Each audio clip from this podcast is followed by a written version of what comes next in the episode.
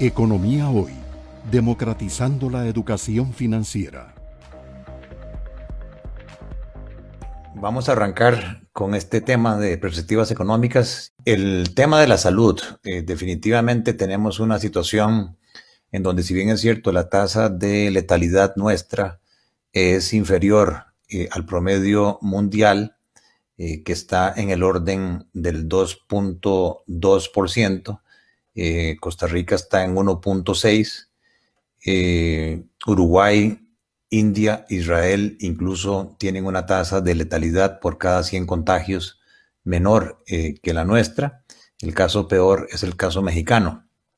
Sin embargo, el día de hoy tenemos una gran sorpresa, mala noticia, y es que el caso de contagiados por cada millón de habitantes, eh, vean el caso de Uruguay que venía con un buen récord, pero el día de hoy tuvieron 837 casos por cada millón de habitantes y Costa Rica, lamentablemente, quitando los contactos por nexo del día de hoy, eh, prácticamente 2.000 casos, sin los 400 casos de nexo, nos da una tasa por cada millón de habitantes de las más altas.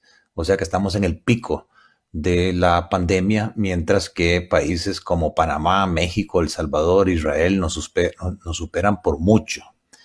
Eh, hay una gran preocupación. Eh, el día de mañana las autoridades de gobierno y de salud convocaron a todas las cámaras empresariales para anunciar supuestamente nuevas medidas, pero definitivamente con este nivel eh, podríamos tener de nuevo un lockdown y eso, aparte de tener impacto en el tema de eh, las muertes físicas, pues me preocupa montones la eventualidad de eh, varias muertes jurídicas. Y la, la compensación de este riesgo de el COVID son las tasas de vacunación por cada 100 habitantes.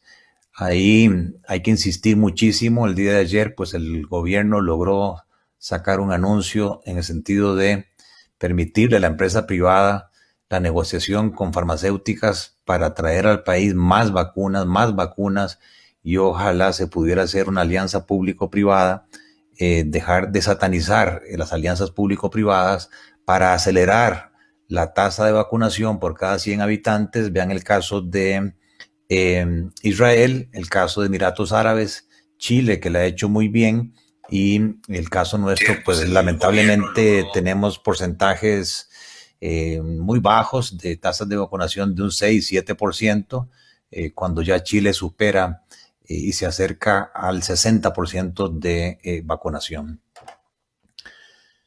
Lo positivo de este año, de acuerdo con el Fondo Monetario, la OCDE, el Banco Mundial, es que el mundo va a crecer récord eh, a un ritmo del 6%, pero esa proyección está muy sustentada en la aceleración de la vacunación y en cuanto a los planes eh, de estímulo monetario y fiscal que tanto los Estados Unidos como China van a implementar. Nuestro principal socio comercial, los Estados Unidos, vean que eh, se aproxima a una tasa de crecimiento histórica del 6.4% y dado que es eh, tanto para exportaciones, turismo, inversión extranjera directa, lo que el país debería estar haciendo ya es un acercamiento con nuestro principal socio comercial para ver cómo, por un lado, nos ayudan con el tema de la vacunación y por otro lado también podemos pegarnos a esta aceleración económica que está teniendo los Estados Unidos eh, para que nuestras actividades puedan eh, crecer eh, más. Aquí vemos el impacto del COVID en crecimiento económico. En el año 2020 fue una situación bien crítica. El país más afectado de la región fue Panamá. y en el caso nuestro caímos a un 4.8%. Sin embargo, vean que para el 2021 Panamá es el que se recuperaría más y nosotros, eh, después de Nicaragua, somos el país más lento en crecimiento económico esperado para el 2021. Nuestro problema está en que no se puede recuperar la economía si las expectativas de las familias y de las empresas son pesimistas. Y si bien es cierto, se ha recuperado, solamente un 37% de los costarricenses ve con optimismo el futuro inmediato. O sea, hay un 65%, una gran ola de eh, pesimismo eh, alrededor nuestro.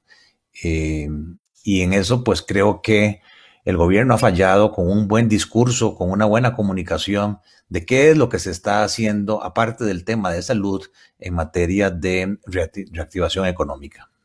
Economía hoy, democratizando la educación financiera.